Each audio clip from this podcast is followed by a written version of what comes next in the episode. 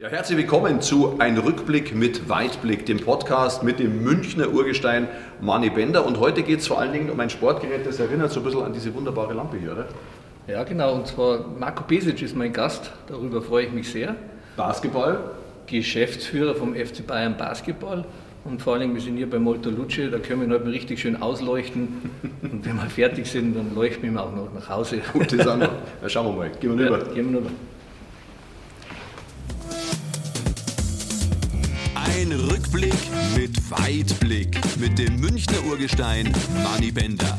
Präsentiert von New On Ads, Wintec Autoglas, Die Bayerische, Molto Luce, Ensinger Mineralwasser, Ducati Motor Deutschland und Greitner Service Gebäudereinigung. Und jetzt, viel Spaß! Ja, meine sehr verehrten Damen und Herren, herzlich willkommen. Ein Rückblick mit Weitblick, der Podcast von und mit Urgestein Manni Bender. Manni, Servus. Ja, heute werden wir mal richtig schön ausgestrahlt hier bei Molto Luce. heute sieht man alle Falten. Alle, alle, nix, da ist kein Weichzeichner drin. Und wir haben einen tollen Gast hier. Und zwar, ich darf sagen, der Macher, darf ich sagen, der Macher des FC Bayern Basketball, Marco Pesic. Erstmal Servus. Äh, Wäre ein gro großes Kompliment, aber ist ein bisschen äh, zu hoch gegriffen. Es gibt einige Macher in der Basketballabteilung. Äh, vielleicht bin ich einer davon. Ja, Marco, herzlichen, herzlichen Dank, dass du dir Zeit nimmst, in meinen Podcast ja. zu kommen, ein Rückblick mit Weitblick. Ich glaube, wir kennen uns ja schon ein paar Jährchen, wir haben uns mal ganz früher kennengelernt, aber auf das Thema werden wir auch noch kommen, aber ich setze noch einen drauf. Oh. Ja, und zwar der mächtigste Mann im deutschen Basketball, hört, hört. Wer ich? Ja. Siehst du, ich habe hab mich, hab mich gar nicht angesprochen gefühlt. Nein, also äh, äh, Marco, wir fangen immer an. Äh, die Bayerische präsentiert immer so fünf Schwarz-Weiß-Fragen. Vielleicht, wenn, wenn dann Ralf dann auch noch eine haben, wären sechs oder sieben, aber ist eigentlich immer ganz entspannt. Und zwar, wir fangen gleich mal an. Ist auch sehr einfach bei dir. Äh, Berlin oder München? Tatsächlich München. Weißbier oder Berliner Weiße? Also kein Biertrinker. Wahrscheinlich bin ich äh, ein Unikat in München. äh, habe tatsächlich noch nie Berliner Weiße getrunken, deswegen muss ich Weißbier sagen. Gut, dann äh, Nowitzki oder eher Jordan? Boah. Das kann ich, das kann ich nicht mit Schwarz und Weiß äh, beantworten, aber Nowitzki. Alba Berlin oder Bayern München? Aber sie werden schwieriger, gell? Ja, ist, ja, äh, Bayern München oder 1860? also, äh, Alba Berlin ist meine, meine Jugend, meine, meine, meine Jugend tatsächlich und alles, was ich als Spieler erreicht habe. Deswegen Alba Berlin und jetzt alles, was ich in meiner Funktion nach der Karriere erreicht habe, also Bayern München, beides zusammen. Dann machen wir nur leichte zum Schluss, Skifahren oder Golf? Skifahren auf jeden Fall. Golf habe ich versucht, nach kurzer Zeit aufgegeben. Der, der, der Ball ist immer nach links äh, gegangen und ich habe nicht verstanden.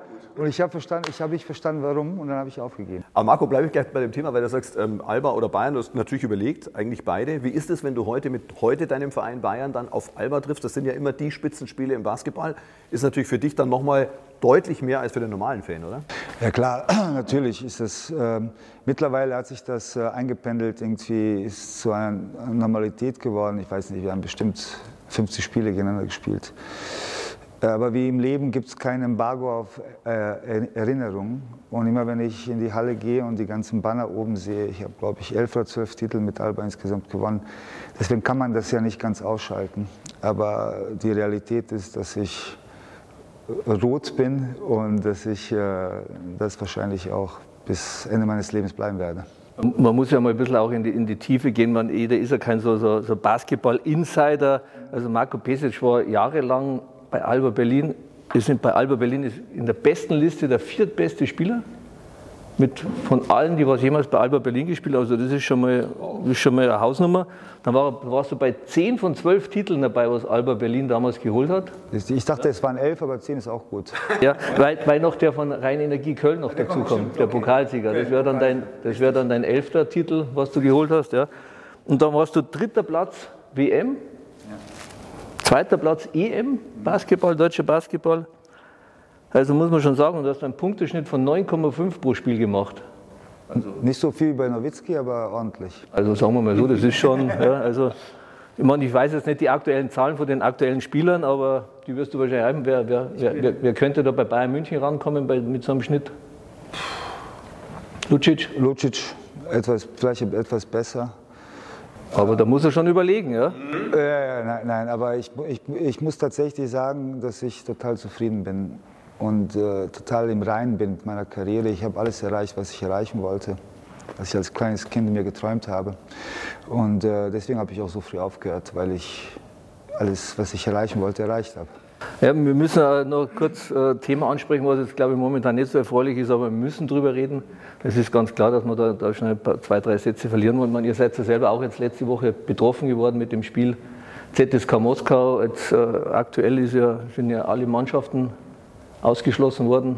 Und ist das beim Basketball ZSK Moskau auch dann oder weißt du da schon Näheres? Drei Mannschaften sind in der Euroleague ausgeschlossen: Zenit St. Petersburg, Unix Kazan und ZSK Moskau bis auf weiteres.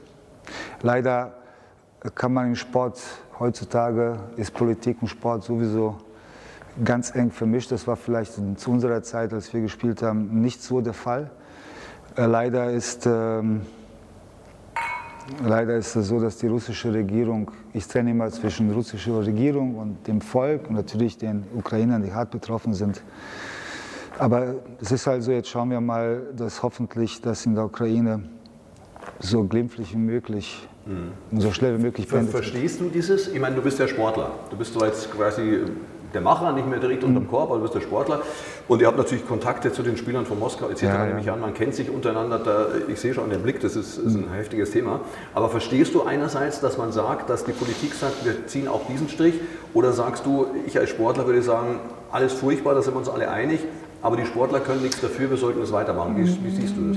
Ach, äh, ich bin äh, ein sehr schwieriger Gesprächspartner in diesen Themen, weil ich äh, weil meine, äh, ich komme ja aus dem ehemaligen Jugoslawien und meine Erinnerungen an diese Zeit ähm, sind noch leider sehr frisch. Und ich hätte nie in meinem Leben gedacht, dass ich, dass ich in meinem Leben nochmal, oder dass wir in unserem Leben nochmal so eine Sache mit, fast mitten in Europa erleben.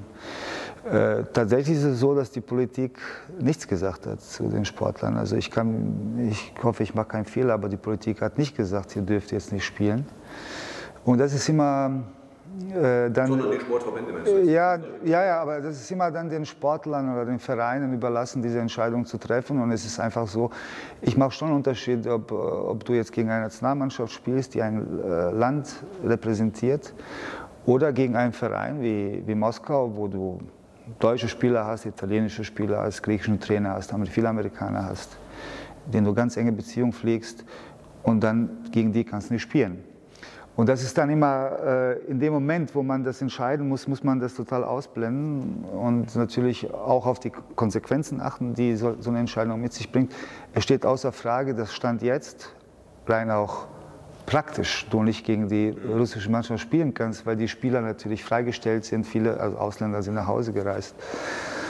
Aber es ist, äh, über allem steht die Situation in der Ukraine wo man wirklich hofft, dass, äh, dass, dass das bald mm, sich, äh, sich äh, auflöst. Aber sieht, sieht nicht danach aus.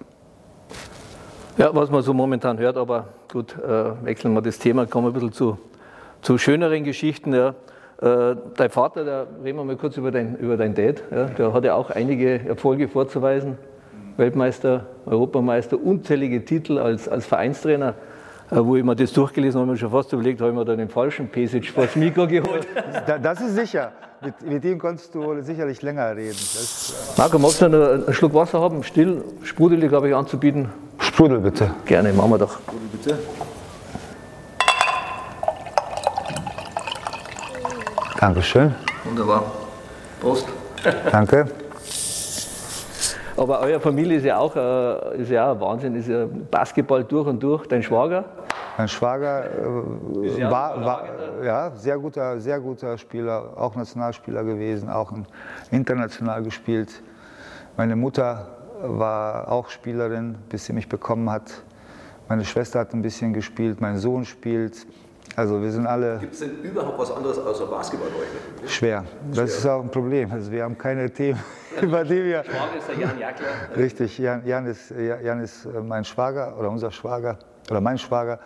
Aber tatsächlich ist das ein Problem, dass wir, wenn wir zusammensitzen, du versuchst dann über irgendein Thema zu sprechen, aber irgendjemand kommt äh, von, der, von der Seite reingegrätscht mit Basketball und dann ändert sich alles. Aber ist auch, ich meine, mein Vater hat immer gesagt, wir leben für Basketball und nicht von Basketball. Und seitdem das halt so, sozusagen als unser Credo gilt äh, oder mein, meine Orientierung ist, äh, ist es halt so, dass es, dass es Basketball ist. Wir kennen uns ja schon ein paar Jährchen, habe ich vorhin schon angesprochen. Kannst du dich noch erinnern, wo, wo, wo wir uns kennengelernt haben? 2004, äh, ich glaube, wenn ich nicht falsch liege, du warst an der Sporthochschule? Nein, Nee, nein, äh, nein, nein. Trainerschein hast du gemacht. Noch früher? Noch früher? Ah, jetzt bin ich mal gespannt. Jetzt bin ich gespannt. Jetzt, jetzt bin ich gespannt. Wir haben uns kennengelernt in Marbella, in Port Banús. Stimmt, stimmt, stimmt. Oh, das war Porto Banús. Der Chocolate Bar sind wir gestanden. Also ich bin Stimmt. da gestanden. Oh, wann, das war, war es nicht lag, oder was? Du standst und ich lag, oder was? In der 90er. Äh, ja, Mitte, Mitte, Ende der 90er, irgend sowas. Ne?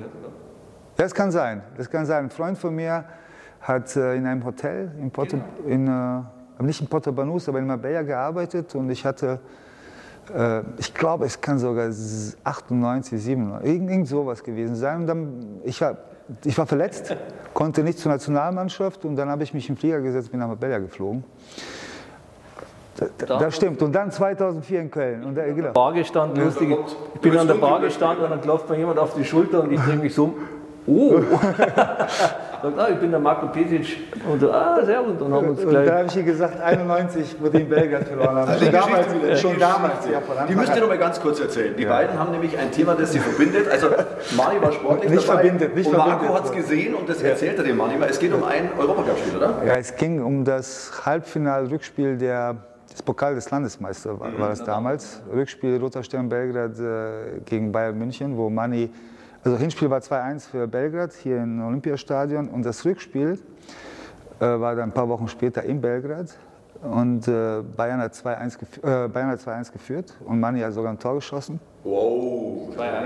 Das 2-1 im Champions League Halbfinale und haben dann in der letzten Minute das, den Ausgleich kassiert. Total verrückt, äh, wie das passiert ist. Und das, Da kann man ruhig sagen, dass der Raimund Aumann mich ums Finale gebracht hat. Ja. der Raimund hat den Ball, äh, Gott sei Dank, äh, also durch die Hände äh, flutschen lassen oder irgend sowas ähnliches war. Das war ein ganz äh, kurio- kurioses Tor. Aber ihr könnt euch beide noch total an die Szene erinnern. Ja, ich, ich, ich habe im Fernsehen geschaut, klar. 92, da war ich 15, 16. Und meine, linker Verteidiger, linker, linker Verteidiger in dem Spiel. Wie, wa- was ist denn eigentlich dann nach dem Spiel in der Kabine los? Geht man da zum Raimund hin und sagt, du sag einmal, Oh, nee, das, oder lass mal, oder was der Raimund hat selber, glaube ich, gewusst, was er, was er für, einen, für einen Bock geschossen hat. Ja, man, viele haben gesagt, das war damals ein Augenthaler, sein Eigentor, weil er das halt abgefälscht ja, hat, aber im Endeffekt war es einfach nur eine Bogenlampe. Und der Raimund wollte ihn über die Latte lenken und hat halt vorbeigelangt und fällt dann hinten rein ins Tor. Und war halt leider in der 90. Ja, also wir haben sogar Effenberg hatte sogar noch in der 85. einen Ja. Pfostenschuss in den Pfosten noch. Ja, also es war, genau. es wäre ein Spiel geworden. Aber die Atmosphäre dort. Ja, 95.000 Zuschauer. 95.000. 95? Maracana von Belgrad. Jetzt heißt, heißt das Stadion ein bisschen anders, aber das war Wahnsinn dort. Da wird's da warm. Aber wieder, jetzt, wieder zurück zum Marco. Äh, ja, erwähnen. wir reden jetzt mal ein bisschen über, über deine, über deine äh, Profikarriere als Basketballer, dann, was du dann anschließend gemacht hast und dann ein bisschen kommen wir nur auf das Thema Geschäftsführer. Ja. Und äh, dann gehen wir mal über das Thema. Äh, ich habe so ein bisschen nachgelesen, natürlich nachgeforscht und da ist dann drin gestanden, Marco Pesic äh, wird tituliert als Hassadeur, Dickkopf, Killer, war aber kein großer Athlet, aber er hatte einen unbändigen Willen. Waren das so, sind das die Attribute richtig, wo du sagst, oder, oder wann hast du auch irgendwann mal wieder gemerkt, so jetzt muss ich mal, wenn drin steht Dickkopfkiller, dann warst du, du quasi ein bisschen so wie ich früher, ein bisschen so diplomatisch auf der falschen Seite gestanden, oder? Also wenn ich, ähm, das ist ein Vorteil des Jobs, den ich jetzt mache, dass ich das Glück oder das Glück hatte in meiner Karriere, äh, der beste Spieler einer Mannschaft zu sein, ein sehr guter Teamspieler gewesen zu sein, ein Rollenspieler gewesen zu sein und der Spieler gewesen zu sein, der am Ende der Bank saß, so dass ich das ganze Spektrum, das ganze Spektrum eines, äh, ähm, eines Spielers selbst an mir miterlebt habe und diese Erfahrung natürlich auch teilen kann mit einem Spieler und auch ein gewisses Verständnis äh, für eine gewisse Situation erkenne. Und ähm, ich war äh, ein sehr, sehr schwieriger Spieler für die Trainer und den Verein, weil ich immer, ich wollte unbedingt gewinnen. Das war für mich das A und O, klar. Das sagt, das sagt jeder. Äh, aber ich hatte meine Meinung und ich hatte kein Problem, meine Meinung zu sagen. Und das war natürlich in manchen Situationen richtig, in manchen war das, hätte ich heute nicht, äh, nicht so gemacht. Aber deswegen war wahrscheinlich Hassadeur der Kopf. Aber ich wollte auch Spiele entscheiden. Ich war wenn es eng wurde, war ich, war ich da und wollte unbedingt Verantwortung zu, äh, übernehmen. Und daher wahrscheinlich diese, heute bin ich ganz anders, aber damals war ich so. Ja, sehr offene und sehr sympathische Worte, aber Mani, ganz ehrlich, es gibt auch sehr viele Menschen, die sehr nah an dir dran sind, die sagen, das gilt für dich auch. Du, wenn du damals ein bisschen äh, diplomatischer gewesen wärst, hättest du vielleicht das ein oder andere Länderspiel gemacht. Gut, wir haben das schon mal besprochen im Horst, da war eine große Dichte im Mittelfeld. Aber zeichnet das nicht auch erfolgreiche Sportler aus, dass man seinen eigenen Kopf hat, dass man ab und zu unbequem ist, dass man natürlich trotzdem Leistung bringt? Wenn ich euch beide sitzen sehe, darf ich als Außenstehender sagen, ich glaube, das trifft für beide zu. Ne? Ich glaube, in dem Sinn könnte man eigentlich Zwillingsbrüder sein, ja? weil ich war eigentlich auch eins zu eins. Ja. Ich habe hab mein Ding durchgezogen ja, und habe auch meine Meinung gesagt. Und natürlich äh, werden die natürlich nicht immer so oft gesehen, weil man natürlich auch den einen oder anderen damit auch mal verletzt. Aber es sind natürlich aber auch Worte, wo ich sage mal die Mannschaft oder den Verein dann auch weiterbringen, weil mhm. wenn man immer nur Ja und Amen und abnickt, dann äh, wird es auch sehr schwer werden, dass man dann auch ein, einen Erfolg hat. Und äh, das, viele sagen jetzt immer so flache Hierarchie. Das ist immer super, aber glaube ich, das äh, funktioniert glaube ich nicht bei, bei allen Vereinen. Du brauchst einfach auch Leute, die vorn wegmarschieren und, und ihre Meinung sagen und auch vertreten. Natürlich äh, stehen die dann auch besonders im Fokus, aber wir sind auch bereit und haben auch dann auch zum richtigen Zeitpunkt auch abgeliefert, oder? Na, ich, ich glaube, dass äh, äh, also die, die Herausforderung mit solchen Persönlichkeiten, äh, das, aus meiner Perspektive jetzt, ist natürlich die, dass wir eine, äh, im Teamsport unterwegs sind. Und äh, wenn man jetzt Tennisspieler ist oder sogar Formel-1-Fahrer oder Golfspieler ist, dann ist es einfacher.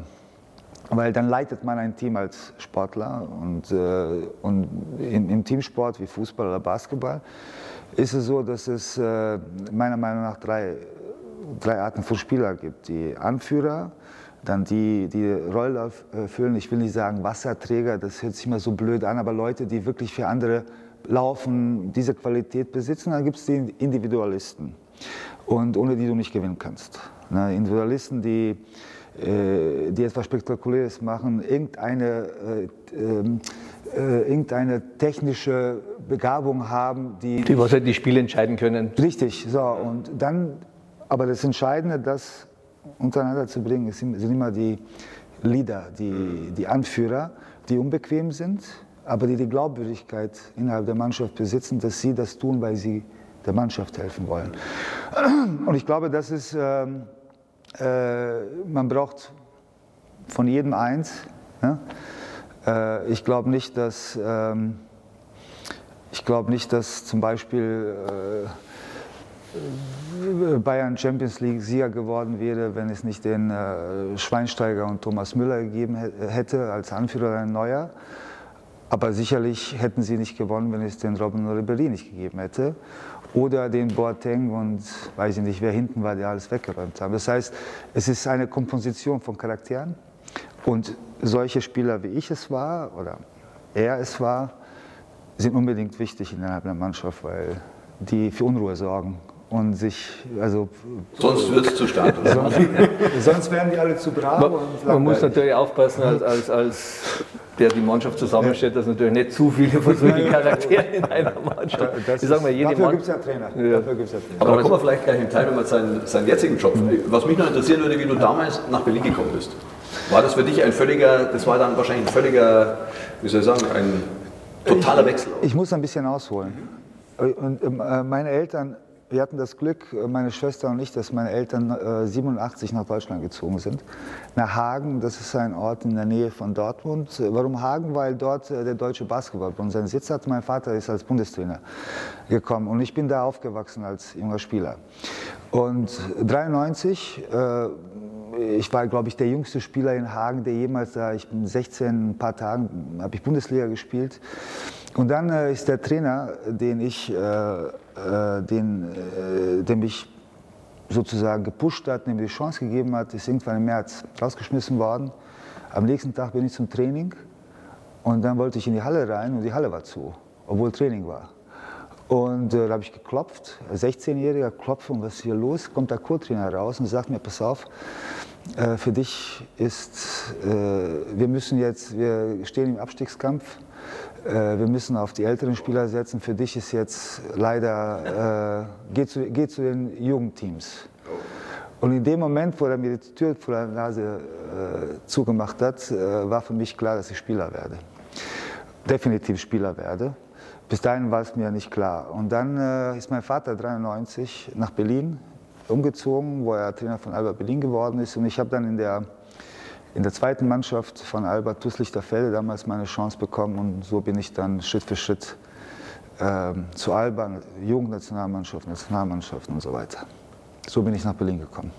Einfach die Tür zugehört. Ich glaube mal, so, so Vater-Sohn-Beziehung auf dem Basketball, also ich glaube mal, da hat es, glaube ich, schon das ein oder andere Mal, glaube ich, auch richtig gekracht, oder? Wenn ich mir jetzt vorstelle, wie du als Spielertyp warst und dein Vater ist ja auch ich glaube auch einer, der sehr auf Disziplin ist und, und Pünktlichkeit und Korrektheit und alles und dann. Ich war äh, mit, mit, dem, mit, meinem heutigen Kopf, ne, ja. sage ich immer, wenn ich mehr und besser zugehört hätte, wäre ich ein viel besserer Spieler geworden. Mit dem Kopf von damals, wo man auch sowieso in einem gefährlichen Alter ist, wo man gegen, nicht nur gegen seinen Vater, sondern alles rebelliert, war es eher eine Herausforderung für meinen Vater als für mich. Ähm, aber unterm Strich haben wir es gut hinbekommen, weil wir haben fast immer gewonnen, wo er Trainer war und ich, ich Spieler. Aber ich glaube, das war für ihn eine größere Herausforderung als für mich. Für mich war es die Herausforderung, mich zu beweisen, dass ich nicht wegen meinem Vater spiele. Das war wirklich eine Herausforderung. Ähm, aber ich meine, das formt ja auch einen Jugendlichen. Das hat mich sicherlich geformt, zu kämpfen, nicht aufzugeben, wenn man in den Playoffs 2-1 hinten liegen und das entscheidende Spiel ist auswärts, dass man sagt, ist egal, wir gewinnen das und wir gewinnen ein Spiel, wenn du mit 10 Punkten, 5 Minuten vor Schluss stehst, versuchen, wir gewinnen das, das formt ein.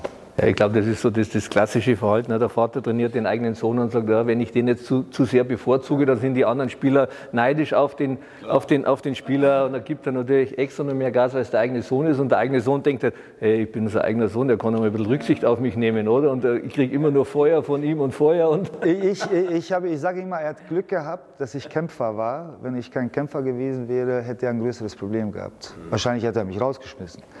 Aber ich habe gekämpft und ich habe es irgendwie geschafft. Aber es ist immer eine Frage im Sport äh, der Opportunities oder die Möglichkeiten, die ein Mensch bekommt.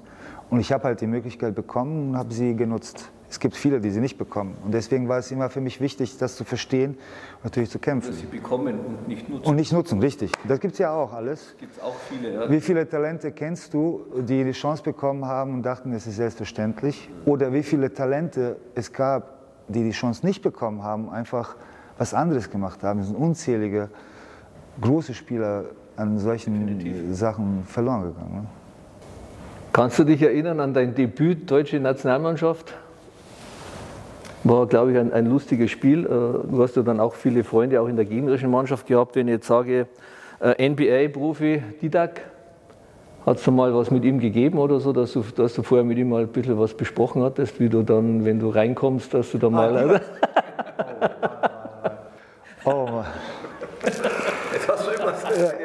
Also, pass auf, es, es ist ja so. Äh, mein Vater war, mein Vater war äh, Trainer der goldenen jugoslawischen Generation. Die sind halt Kadetten, Europameister, Junioren, Europameister, Wel, äh, äh, Weltmeister äh, geworden. Ne? Die, die waren alle in der NBA später und so weiter. Und ich als kleines Kind war, mein Vater hat mich mal mitgenommen, ich war Wasserträger, Handtuchträger und so weiter. Und ich kannte sie eigentlich und habe immer noch super Kontakt mit denen. Und äh, das Vorbereitungsturnier für die Olympischen Spiele 96 stand, fand in Berlin statt. Und äh, äh, es war ein Turnier gegen vier Nationen, Turnier Deutschland, Griechenland, Litauen und Jugoslawien. Und äh, ich war Debütant und der Trainer hat mich im ersten Spiel nicht spielen lassen, im zweiten Spiel nicht, und der Bundestrainer im zweiten Spiel nicht spielen lassen. Und das dritte Spiel war gegen Jugoslawien. Und wir waren Morgens in der Bar, weil ich sie alle kannte. Und äh, der Divac, Divac äh, sah den Trainer kommen, weil er ihn gut kannte, sagte, was ist mit dir los, wieso lässt du Marco nicht spielen? Ne? Und äh, dem war das so peinlich, dem Trainer übrigens mir auch, dass er gesagt hat, sag ihm, obwohl ich da saß, er hat mich nicht mal angeguckt, sag ihm, er soll sich vorbereiten, heute bekommt er die Chance. So. Und dann ist er weggegangen und da waren ein paar andere Spieler und jemand sagte, pass auf, wir werden das so klären, dass wenn du aufs Spielfeld kommst, Danilovic war ein Weltklasse-Shooting Guard, einer der besten europäischen Spieler. Er wird dich verteidigen und wenn du einen Ball bekommst, dann ziehst du direkt zum Korb ich werde da stehen und ich werde dich punkten lassen. Und so kommst du dann ins Spiel und machst gleich aufmerksam auf dich. Und ich, so naiv wie ich war, sagte, okay, super, danke dir. Und tatsächlich, bis heute habe ich nicht herausgefunden, ob das, ob das Gestell so von Divac so geplant war oder nicht. Tatsächlich, ich komme fünfte, sechste Minute rein. Tatsächlich bekomme ich den Ball. Tatsächlich verteidigt mich Danilovic und wirklich, er lässt mich an ihm vorbeiziehen und ich bin ganz alleine und Divac blockt meinen Schuss. und er blockt meinen Schuss und der Schuss prallt an meiner Schulter ab, geht ins Aus. Der, wir verlieren den Ball, der Trainer nimmt mich raus und lässt mich nie wieder spielen. und er hat mich nicht mehr spielen lassen. Aber es hat ja dann trotzdem nicht äh, deine Karriere verhindert. Nee, er hat mir geholfen. Er hat mir geholfen, den Leuten nicht so viel zu vertrauen auf dem Spielfeld, äh, vor allem den Gegner nicht. Nee, nee, er hat mir nicht. Ist, also ich glaube, der Trainer hat verstanden, in was ich da geraten bin. Und dass ich äh, eine Lehre rausziehe, dass es, dass es nicht mehr passiert. Aber ich sehe sehr gut vorbereitet. du, was, für, was für Spiele, so jetzt im Rückblick, ist ja eigentlich so in Erinnerung geblieben? Es gibt ja so zwei, drei, was das Olympiakos Piräus oder, oder die, die, die, die Qualifikationsspiele gegen deinen eigenen Vater, gegen Jugoslawien bei der WM, EM, was, was haben was? Tatsächlich ist dieses Spiel, das du gerade erwähnt hast, gegen Olympiakos Piräus äh, ein besonderes Spiel gewesen, weil ich damals geholfen habe, äh, mit Alba einen großartigen Gegner zu schlagen. Das war ich glaube, es waren zwölf Sekunden zu spielen und wir waren mit fünf Punkten hinten. Eigentlich kannst du das, nicht mehr, äh, das Spiel nicht mehr gewinnen. Das Besondere daran war, dass es eins der ersten Spiele war von Alba Berlin in der Max-Schmeling-Halle. Wir sind dann kurz davor aus der Sömmering-Halle, aus einer ganz kleinen Halle, in die Max-Schmeling-Halle gezogen. Äh, die Halle war voll, 9000 Zuschauer in der Halle und dann habe ich, äh, weil andere rausgefault waren, habe ich dann das Spiel zu Ende spielen können und habe dann mit einem Dreier und ich glaube, habe dann mit, ähm, äh, mit Absicht einen Freiwurf verworfen, wo wir wieder in Ballbesitz gekommen sind. Und ähm, das war für mich so das Zeichen, ich kann auch vielleicht international mithalten oder ich kann eine Rolle spielen bei Alba Berlin. Aber tatsächlich war für mich äh, dieses, ähm, äh, die, die, äh, wie nennt man das, der Übergabe der Medaillen 2002 in Indianapolis, wo wir mit Deutschland Bronze gewonnen haben. Und mein Vater hat Gold gewonnen, mit, sind Weltmeister geworden mit Jugoslawien. Und dann stand ich halt auf dem Podest und rechts neben mir war mein Vater und neben, neben Vater war Divac. Ja? Und das hat, so, das hat sich sozusagen mein, ein Kreis für mich geschlossen, weil es war klar, dass ich für Jugoslawien nicht spielen kann. Äh, aber ich war als Kind, wo ich immer mit dieser Generation zusammen war, war mein, mein Traum immer bei einer großen, äh, bei der Weltmeisterschaft, der Europameisterschaft eine Medaille zu gewinnen, egal welches war. Und dieser Traum, diesen Traum habe ich zu dem Zeitpunkt erfüllt. Ein paar Jahre später, 2005, waren wir sogar im Endspiel in Belgrad gegen äh, Griechenland, haben leider verloren im Endspiel. aber deswegen sage ich ja, alle Träume, die ich als kleines Kind hatte, haben sich sozusagen in diesem Moment, äh, alle Träume haben sich erfüllt. Und deshalb war ich dann auch immer zufrieden mit, hätte immer besser, besser sein können, hätte wahrscheinlich das eine oder andere Endspiel vielleicht gewinnen können.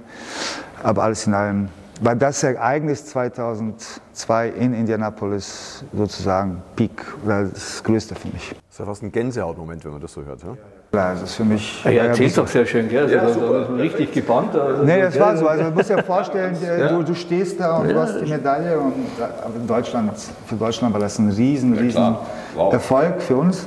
Und dann neben dir ist dein Vater, der Gold gewonnen hat. Und dann sagst du, wer hat dieses Privileg eigentlich schon mal im Leben, dass man als Familie, äh, natürlich in zwei verschiedenen Ländern, aber trotzdem äh, großartig.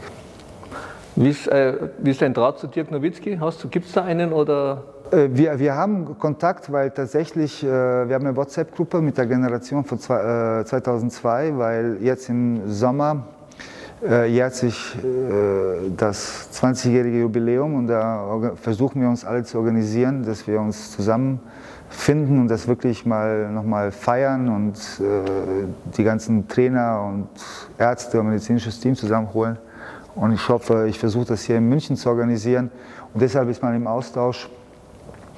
Äh, aber Dirk ist natürlich, also für uns alle, was der geschafft hat, ist schon Wahnsinn.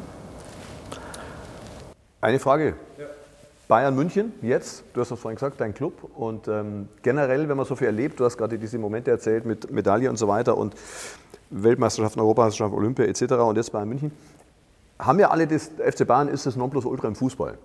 Beim Basketball seid ihr auf dem Weg dahin. Aber bei Bayern im Fußball ist natürlich der Abstand, wenn man jetzt gerade wieder sieht, in der Bundesliga spielen die irgendwie wahrscheinlich, da brauchen wir kein Hellseher sein, zum zehnten Mal deutscher Meister. Wie groß ist denn bei euch jetzt auch im Basketball in Anführungsstrichen der Druck oder selbstgemacht, sagen wir, wir wollen genau dahin, wo die Fußballer sind? Das ist natürlich deutlich schwerer, weil die Dichte vorne, glaube ich, größer ist im Fußball momentan. Äh, wenn, man, wenn man das vergleichen will, muss man meiner Meinung nach vielleicht sogar von der Entwicklung her in die Zeit zurückgehen, wo, wo Manne gespielt hat bei Bayern. Ja, und da ist, da ist Bayern auch nicht jedes Jahr Meister geworden. Obwohl der Mann dabei war. obwohl er dabei war. Sonst wären die wahrscheinlich noch weniger. Aber äh, man, kann uns, man, man kann uns heute nicht mit dem Bayern heute vergleichen, weil der Weg von Bayern jetzt ist 40, 50, 60 Jahre der Entwicklung und wir sind gerade in der elften Saison.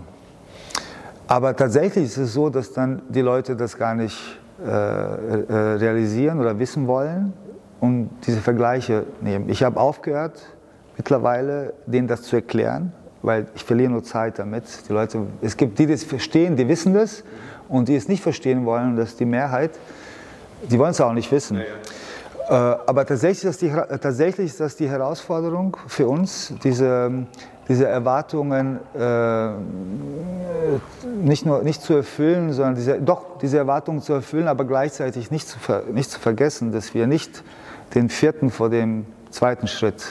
Ich fand ganz interessant, ich habe von dir auch eine Aussage gehört, dass das, obwohl Bayern ja als natürlich professionell in jeder Sportart, sicher auch im Basketball, hast du sehr gelobt, dieses, dieses Familiengefühl bei Bayern. Du, du sagst es eigentlich immer wieder, das ist eine Family hier. Ähm, mein Uli Hoeneß, jetzt taucht er nicht mehr so auf, aber ich glaube, der ist immer noch da und kümmert sich um Sachen. Äh, wie, wie kann man sich das dann vorstellen? Man sieht natürlich immer nur die Profispieler, die aus aller Welt kommen und alles sehr professionell. Ich, ich erzähle dir eine Geschichte. Äh, ich bin 2000, äh, ich glaube, es war Juni 2011, bin ich nach München gekommen. Und ich hatte keine Ahnung von München, weil München eigentlich mit Basketball nichts zu tun hatte. Das heißt, ich musste nicht jetzt hier Auswärtsspiele spielen, es wurden keine Länderspiele äh, hier organisiert. 93 ist man zwar... Ja, 93 ist man zwar Europameister in der Olympiahalle geworden, aber man hatte keine Berührungspunkte als Basketballer. So, deshalb kannte ich die Stadt nicht. Ich kannte den Flughafen sehr gut, weil man über Berlin immer anderswo connected hat. Äh, Aber ich kannte München nicht. Und dann habe ich in der Nähe von der Siebener Straße, hat man mir eine kleine Wohnung gegeben als Übergangsphase, bis ich was für meine Familie äh, finden konnte. Und dann klingelt es auf einmal, meine Familie war noch in Berlin, klingelt es auf einmal an meiner Tür und der Steffen Hamann, unser ehemaliger Spieler, äh, sagte, komm mal runter, ich bin hier mit einem Freund wir gehen jetzt, guck mal, wo du eine Wohnung finden kannst. Und dann komme ich runter, ich war, es war ein Q7, groß, komm rein, gehe vorne hin, sitzt da Sebastian Schweinsteiger neben mir. Und ich kannte den vorher nicht, ich habe keine Ahnung gehabt. Und dann gucke ich so, hey Marco, wie geht's dir? Als wenn wir uns schon 20 Jahre kennen würden. Und ich war echt, ich dachte zuerst, es ist eine versteckte Kamera. Wirklich, weil ich war, ich kannte den nicht. Und damals war Basti 2011 war schon also einer der bekanntesten deutschen Sportler. Es ist nicht nur in Bayern, sondern in Deutschland. Und ich war schon irritiert. Und dann hat er mich drei Stunden lang durch München gefahren. Er hat mir Glockenbachviertel gezeigt, er hat mir Schwabing gezeigt, Max Vorstadt gezeigt. Ähm, der, hat mir, äh, der hat mir gesagt, das ist ein gutes Restaurant. Da, das ist eine gute Grundschule, weil mein Sohn ist eingeschult worden in dem Jahr. Und ich habe nicht verstanden, warum er das macht. Weil ich habe nicht verstanden, wieso nimmt er sich die Zeit, jemanden, den er nicht kennt, durch die Stadt zu führen. Und dann, äh, dann war das 8 Uhr und dann sagt er, pass auf, jetzt gehen wir essen. Und dann gehe ich ins, äh, sind wir in Schumanns gegangen. Und dann habe ich schon gemerkt, Schumanns ist schon ähm, ein bekannter, also bekannter Ort. Und dann habe ich den Charles Schumanns gesehen, den ich von der äh, Baldessarini-Werbung kannte, aber gar nicht verstanden habe, welche Bedeutung er eigentlich in der Gastronomie in München hat. Ich hatte keine Ahnung. Michael Käfer habe ich gehört. Mhm. Okay? Und da sagt der Charles, pass auf, das ist mein Freund Marco. Wenn er in der Zukunft kommt, guck mal, dass du ihm einen Tisch geben kannst. So, und dann bin ich nach Hause gegangen. Da bin ich nach Hause gegangen und dann lag ich im Bett und habe ich gesagt, wenn ein Spieler, Nationalspieler, einer der besten deutschen Spieler, wahrscheinlich der beste zu der Zeit, dir diese Zeit widmet, äh, dass du dich in München zurechtfindest, dann kannst du, wenn du diesen Verein helfen, führen willst, muss das eigentlich dein Beispiel sein. Das heißt, wenn ein, wenn ein Ausländer, Amerikaner oder wie, nach München kommt, dann musst du, dann bist du verpflichtet, dem Schweinsteiger gegenüber, mindestens. Ja, ja, aber das ist wichtig, dass du diese Leute aufnimmst und denen mindestens das Gefühl gibst, dass die willkommen sind. Und ich war eigentlich vom ersten Tag, hat man mich so aufgenommen, als wenn ich schon Ewigkeiten im Verein wäre. So, das hat jetzt nichts mit der Hönes zu tun und seiner Bereitschaft, ständig erreichbar zu sein, zu helfen. Das hat nichts mehr damit zu tun, dass Herr Heiner, obwohl er tausend Sachen zu tun hat, immer Zeit hat. Oder Bernd Rauch oder der Edmund Stoiber zum Beispiel oder wahrscheinlich oder Herr Mennekes oder wie die alle heißen das heißt, es, wird, äh, äh, es ist nicht so, du musst, sondern die Leute leben das einfach und die ziehen dich in den Bann, okay, und dann hast du keine andere Wahl, als mitzuziehen in etwas, wo du die Leute sofort willkommen heißen musst. Und deshalb ist, das war meine erste Erfahrung im Verein. Ich war vielleicht drei, vier Tage da. Ich habe Herr Hönes gar nicht gekannt zu dem Zeitpunkt. Ich habe mit ihm mal gesprochen, aber ich kannte den nicht. Und das ist die Verpflichtung, die wir haben und an die Spieler, Mitarbeiter weitergeben. Das hat mir Schweinsteiger in drei Stunden beigebracht. Äh, ich weiß nicht, wie es bei, bei dir war, als du bei Bayern warst. Ja, ich bin ja in München geboren, ich kenne mich aus. nein, nein, nein, nein, aber ich, ich weiß nicht, im, äh, äh, gut, du bist auch, du hast auch äh, im anderen Verein äh, du warst in beiden Vereinen, deshalb kannst du das äh, gut alles vergleichen und äh, analysieren. Aber wenn du mir diese Frage stellst und Leute stellen mir die oft, dann erzähle ich immer diese Geschichte. Wahnsinn, ja. Tolle ja. Story. Ja.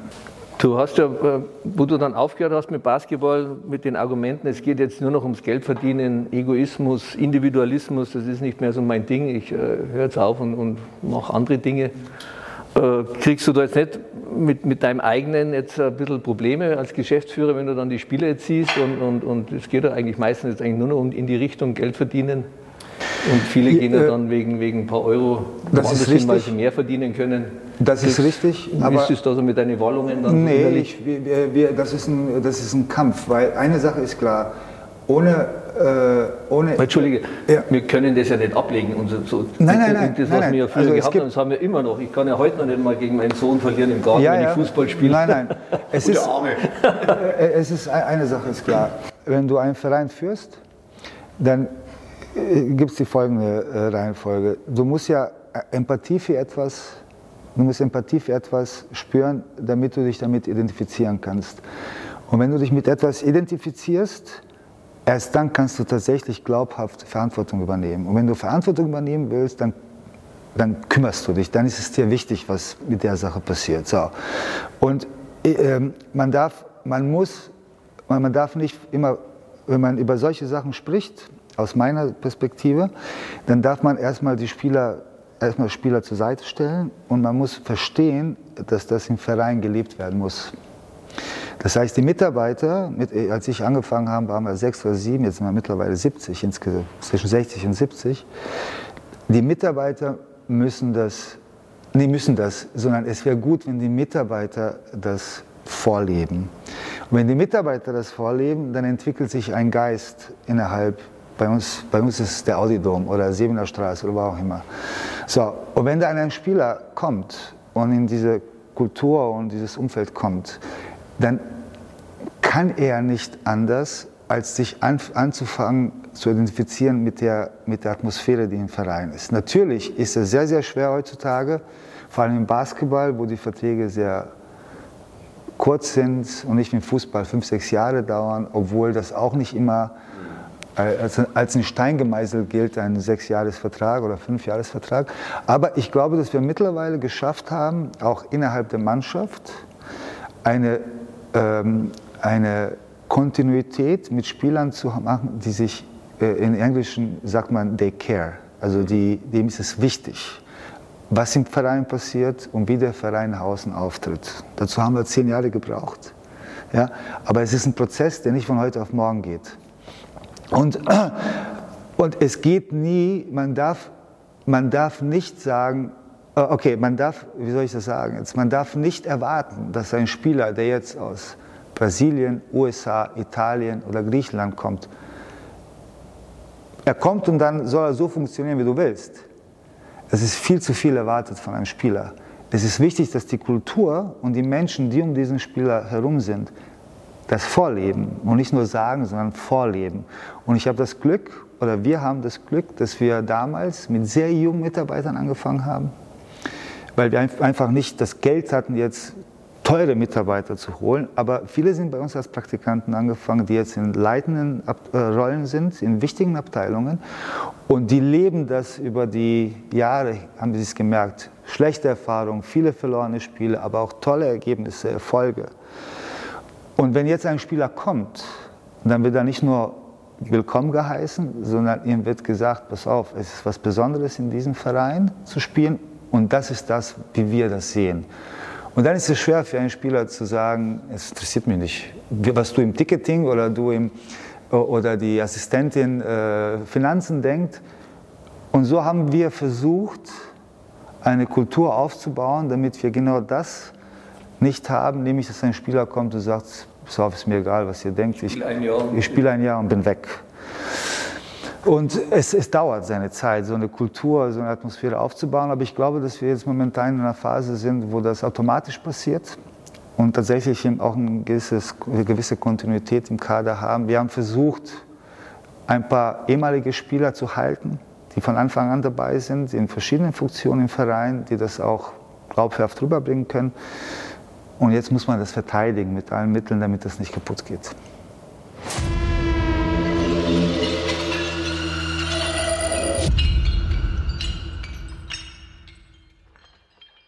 Du hast dann noch weniger Spieler am Spielfeld als Fußball. Wenn man Fußball weiß jeder, elf Spieler, da kommen Ersatzspieler dazu und dann hast du eine Mannschaft und wir haben vorhin schon über Hierarchie, du hast darüber gesprochen. Wahrscheinlich ist der FC Bayern deshalb so erfolgreich, weil in der Mannschaft die Hierarchie eigentlich, ich meine, du hast vorhin Effenberg angesprochen, da war einer, ein Bänder, die die Ärmel hochkrempeln. Andere Vereine, ohne Namen zu nennen, in der Bundesliga haben das nicht und darum sind sie nicht so erfolgreich, sage ich jetzt mal so als Journalist dazu. Ähm, jetzt hast du aber nur fünf Spieler. Das heißt, du, du musst sehr viel konzentrierter auf die Spieler sein. Ja? Ich meine, wenn, ja? Da musste ich sofort unterbrechen. Also wir haben, wir haben äh, 15 Spieler im Kader, stand jetzt 12 stellen wir auf. Mhm. Wir rotieren viel, weil wir zum Beispiel letztes Jahr 90 Spiele gespielt haben. Und du musst viel rotieren, damit die Spieler sich nicht verletzen und frisch sind. Aber der Unterschied zwischen Fußball und Basketball ist, dass wenn, wenn im Fußball, äh, im Fußball hast du wahrscheinlich acht, neun Spieler, die zu ganz hoher, in ganz hoher Wahrscheinlichkeit Spiele durchspielen. Und ich weiß nicht, wie viele Wechsel es im Fußball gibt, durchschnittlich vielleicht zwei. Ich glaube nicht, dass. Aber heutzutage wechselt man viel mehr aus. Ich wollte gerade sagen, aber es hat drei. zugenommen, ja. Aber bei uns ist ja, äh, sind ja fast wie im Handball nicht fliegende Wechsel, aber es wird ständig gewechselt, es wird ständig. Äh, Aber du hast ja auch Spieler, wo du sagst, die brauche ich, weil mit die wir das Spiel, du hast vorhin die drei Natürlich. Spielertypen aufgelegt. Der Natürlich. muss möglichst viel spielen, weil wir der die Mannschaft Natürlich, natürlich, aber Basketball ist meiner Meinung nach ein viel taktisches, taktischeres Spiel, wo der Trainer viel mehr Einfluss hat auf das Spielgeschehen als im Fußball. Im Fußball gibt es keine Auszeit, im Fußball gibt es keine Viertelpause, es gibt nur eine Halbzeitpause. Und deshalb ist das ein viel taktischeres Spiel, wo der Trainer viel mehr Einfluss nehmen kann und auswechseln kann, abhängig davon, wie die Taktik gegen den jeweiligen Gegner ist. Und deswegen kann man das nicht so ganz vergleichen. Ich weiß, worauf du hinaus willst. Tatsächlich gibt es bei uns auch Anführer. Aber im Basketball kannst du nicht spielen, ohne die, sagen wir so, die auch einen Block stellen müssen und in der Verteidigung aushelfen müssen und so weiter. Du brauchst halt den Spieler, der dann fünf Sekunden vor Schluss Da, den Dreier den haben wir. Den haben, den haben wir Gott sei Dank. Genau. Der Lucic, der bleibt jetzt noch drei Jahre bei uns. Den, der hat sich auch, aber auch bei, den haben wir nicht eingekauft, sondern der hat sich auch bei uns zu dem Spieler entwickelt, der er ist. Der ist aus Valencia gekommen, hat eigentlich nicht so viel gespielt und hat sich jetzt im sechsten Jahr zu einem wahrscheinlich für mich der beste Spieler in Europa entwickelt. Und der bleibt jetzt drei Jahre. Das ist ein ganz wichtiges Zeichen, auch nicht nur an dem Verein. Mit dir verlängert. Bitte? Mit dir verlängert. Man hat mit mir verlängert, aber bei mir gibt es keine, äh, grundsätzlich, ich, äh, ich verhandle keine Verträge, sondern äh, ich verlasse mich da immer auf das Präsidium, dass sie das Richtige tun. Und jetzt sind wir in einer Phase, wo wir tatsächlich optimistisch in die Zukunft schauen können. Apropos Präsidium, wie war das damals, wo, wo dann der FC Bayern angerufen hat bei dir und sagt, Herr Pesic, wie schaut's aus? Wir hätten hier einen Posten frei für Sie als, als Geschäftsführer. Wer, wer hat sich da gemeldet? Oder wie, Bernd Rauch. was waren da deine ersten Gedanken dann anschließend, wo du das Telefon aufgelegt hast und hast gedacht, ja, Ich, ich hatte, als ich aufgehört habe, also in meiner letzten Saison, als ich gespielt habe, habe ich an der ISD in Düsseldorf Sportmanagement angefangen zu studieren. Und in Venedig weitergemacht? Genau, habe einen Masters in äh, äh, Marketing, in Sportmarketing und Kommunikation gemacht in Venedig und habe aber gleichzeitig eine Firma aufgemacht und äh, einfach wie viele Sachen in meinem Leben, ich habe es einfach entschieden gemacht und die lief eigentlich exzellent. Auch sehr erfolgreich. Lumi, Luminat, Lumani Lumani 10.7, oder? da hat er schon damals, Entschuldige, da hat er schon damals die 30% Provision mit einberechnet. 10.7, ja, also er kriegt 10 und, und, und, und 7 kommen dann raus beim. Ja. Also da war, war schon damals schon äh, sehr clever, der Marco. Und eigentlich lief diese Firma sehr gut. Ich habe von Mallorca gearbeitet, ich hab, wo ich auch immer war. Es war eigentlich ziemlich angenehm. Und dann hat mich Bernd Rauch angerufen und hat gesagt, pass auf, ähm, wir suchen einen Sportdirektor. Ich bin ja als Sportdirektor gekommen. Und dann habe ich gesagt, okay, wir treffen uns. Dann haben wir uns getroffen, da war mir äh, sehr schnell klar, dass das jetzt nicht einfach irgendein Verein ist, der und so ist es eigentlich passiert und dann äh, habe ich Herr Hönes kennengelernt. Und dann, als ich ihn kennengelernt habe, war es mir 100 Prozent, war ich mir sicher, dass, äh, dass, sie, dass Bayern es ernst meint. Ja, und alles andere ist Vergangenheit. Und mit wem verhandelst du jetzt deine Verträge aus? Mit Uli oder mit Rau? Oder, oder Nein, gar nicht. Nein, ich, ich, ich, also ich bin der Meinung, dass, also das ist, meine, das ist nur meine Einstellung. Jeder ist da anders. Aber ich, ich verhandle meine Ver- Verträge nicht, weder, weder das Finanzielle noch die Dauer, weil ich lasse das immer dem Präsidenten entscheiden. Und äh, meine, meine Erfahrung mit Bayern das war immer mit der Hönes so und das ist auch mit der Heiner so, dass wenn man sich für den Verein zerreißt und alles gibt, dass der Verein sich dann auch um dich kümmert. Und deshalb habe ich nie einen Vertrag verhandelt, sondern die sagen mir, pass auf, was denkst du? Sag ich, okay. Und was soll ich denn jetzt verhandeln? Weil, weil wenn ich da anfange zu verhandeln, dann gebe ich wahrscheinlich meinem Präsidenten das Gefühl, dass ich mit seinem Angebot nicht zufrieden bin. Und äh, deshalb mache ich das nicht. Ich bin sehr zufrieden. Ich wo- bin immer sehr respektiert worden und habe immer unglaubliche Unterstützung erfahren. Und deshalb mache ich das nicht. Aber der Präsident entscheidet tatsächlich bei uns. Früher war es Herr Hünnes und jetzt ist es Herr Heiner. Ich glaube mal, dass man schon zufrieden sein kann mit den Angeboten, was bei, beim FC Bayern immer auf den Tisch kommen. Ja, also daher ist es. Wie gesagt, ich, hab, ich, ich bin super zufrieden, weil der Respekt, der mir und meiner Familie gegenübergebracht wird, ist viel mehr wert als. Ich habe, ich habe eine sensationelle Basketballerfahrung gemacht mit Bayern München zu meiner aktiven Zeit. Und zwar waren wir 1990 im Trainingslager in Los Angeles. Okay.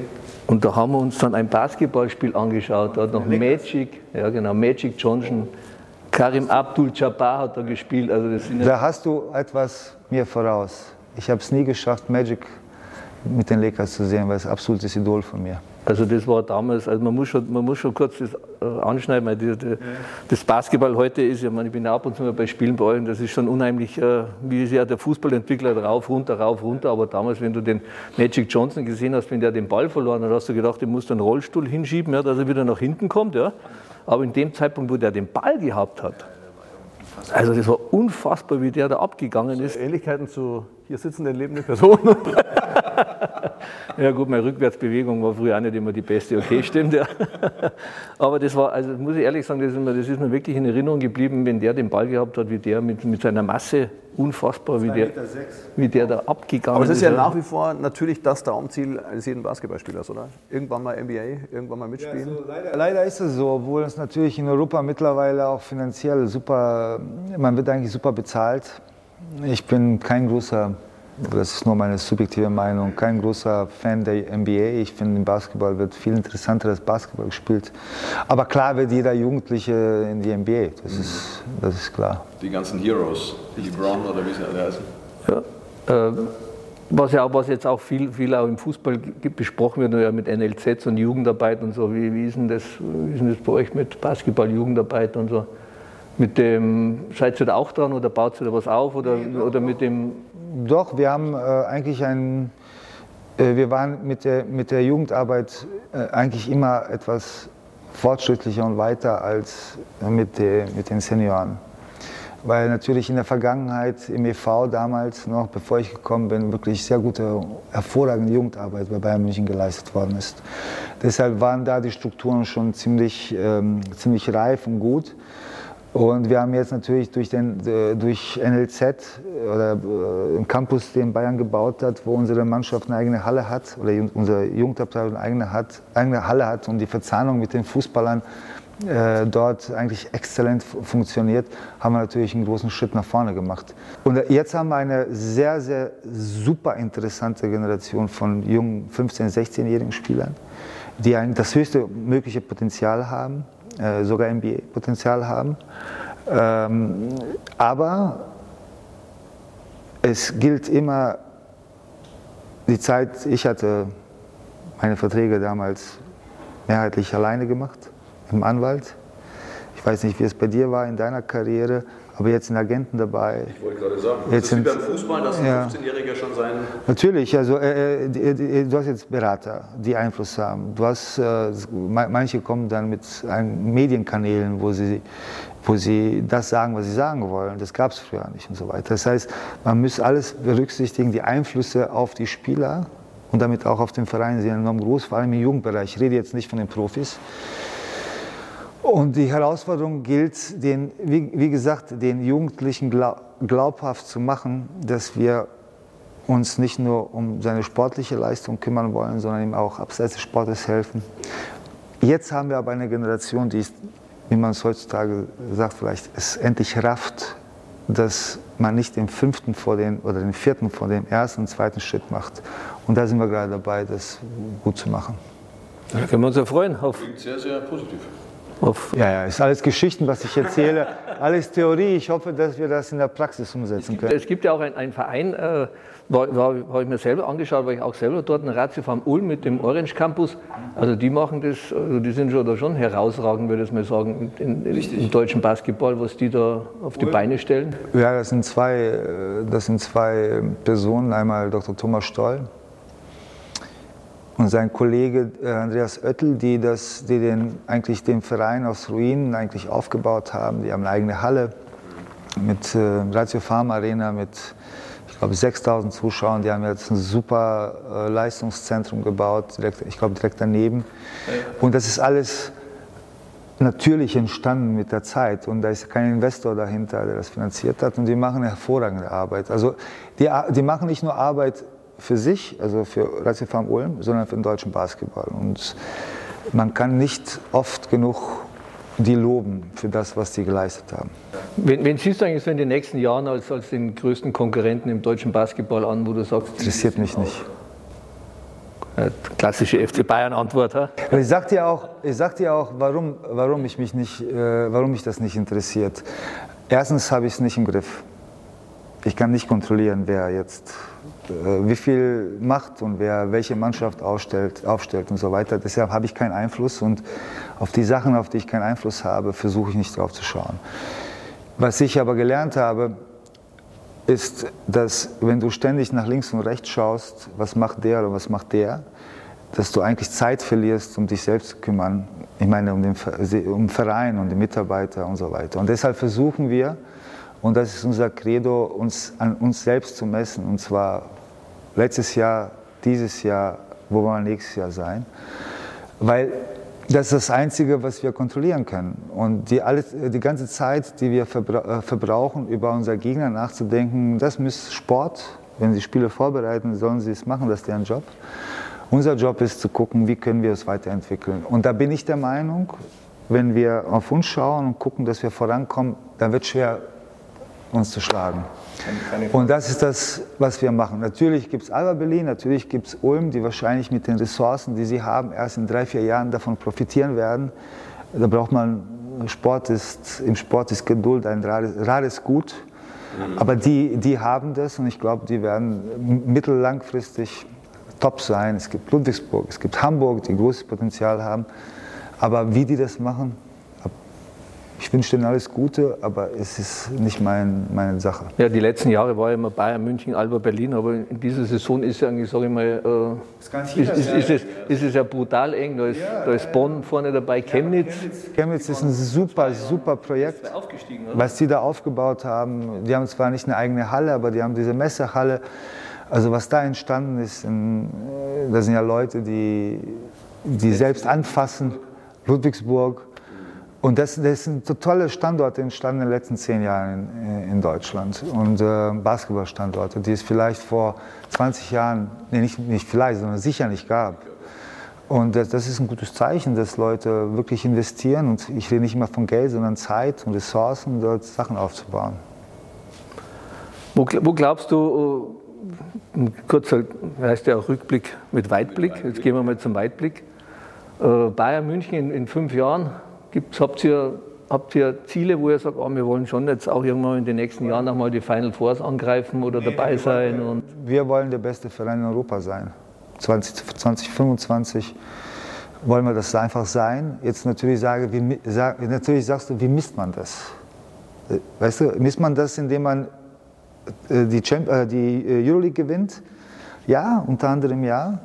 Aber wenn man alle reden über Nachhaltigkeit und Nachhaltigkeit im Sport ist natürlich ein Thema, das nicht nur von dir selbst abhängig ist, aber nachhaltig im ökonomischen, im sozialen Bereich, im ähm, ökologischen Bereich. Das sind alles Sachen, wo wir die Besten sein wollen. Und das, damit der Verein, damit, weißt du, früher, früher war das so, da sind die Leute bevor sie ins Stadion oder in die Halle gefahren sind, sind kurz in die Kirche gegangen, haben eine Kerze angemacht und haben gebetet, dass man gewinnt.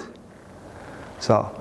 Und obwohl ich Wett, äh, Wettkämpfer bin, Wettbewerber bin und Sportler bin und jedes Spiel gewinnen will, muss man trotzdem sagen, dass man das Geschäft des Sports unabhängig machen muss vom sportlichen Erfolg. Dadurch macht man den Verein nachhaltig interessant für deine Zielgruppe, für die Fans, für die Sponsoren. Und das muss man balancieren. Ohne Sieg wird es schwer. Aber die Frage ist, ob man fünfmal hintereinander gewinnen sollte oder sechsmal, siebenmal in zehn Jahren. Und ich nehme lieber diese siebenmal in zehn Jahren. Wer, wer, wer sind denn europamäßig dann eure größten Vorbilder? Barcelona wahrscheinlich, oder? Barcelona ist kein Vorbild für uns. Das ist ganz klar, weil das, was die machen, hat nichts mit unserem mhm. Konzept zu tun, weil die werden ja finanziert vom Fußball. Mhm. Wir werden, wir, Herr Hünes hat damals, es gibt ein ungeschriebenes Gesetz bei uns und das gilt bis heute, dass kein Geld aus dem Fußball in den Basketball äh, fließen darf und das ist bis heute so. Es wäre viel einfacher für uns, wenn. Das glauben ja viele. Ja, die glauben nicht. Ja, gut, ja, nee, das weiß ich, aber wie bei der anderen Geschichte vorhin, äh, habe ich aufgehört, das zu erklären, weil die Leute wollen es nicht raffen und die, die es raffen wollen, die wissen das. Und ähm, es, gibt, es gibt einige Vereine, zum Beispiel Real Madrid macht ganz toll, hat eine ganz tolle Verzahnung zwischen Jugendabteilung und Profis, die haben eine super Durchlässigkeit. Das heißt, ich schaue, oder wir schauen uns immer das Beste von einigen Vereinen und versuchen das äh, nicht zu kopieren, aber versuchen zu verstehen, wie die das machen. Aber es gibt, es gibt jetzt keinen Verein, wo ich sage, die sind unser Vorbild oder danach richte ich mich. Ähm, es gibt einen Verein in Litauen, Žalgiris Kaunas, die machen eine ganz, ganz tolle Arbeit mit begrenzten äh, Mitteln. Und deswegen schauen wir uns von jedem das Beste ab. Wunderbar, oder? Mehr kann man nicht sagen. Es war ein tolles, sehr offenes, sehr sympathisches Gespräch. Und ich muss sagen, du lebst auch diesen Bayern-Spirit, hat man das Gefühl, und gibst ihn weiter, was ich toll finde.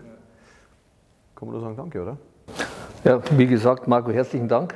Den nächsten äh, Podcast machen wir im Audiodom. ja, ähm, gerne. Was gemacht? Gerne. Obwohl es hier bei, bei Molto Luce natürlich super ist, aber vielleicht nächstes Mal lade ich euch ein in Audiodom. Also das war der Marco Pesic und ihr wisst ja, ja Gewinnen beginnt mit Gelassenheit.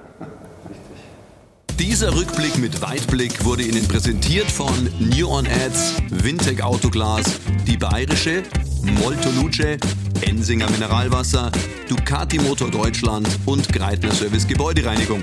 Ja, und wenn es Ihnen gefallen hat, dann sagen Sie es gern weiter über Brieftaube, Instagram, was weiß ich. Und wenn nicht, Manni, was machen wir dann? Ja, dann Machen wir löschen. Bis zum nächsten Mal. Pfiat euch.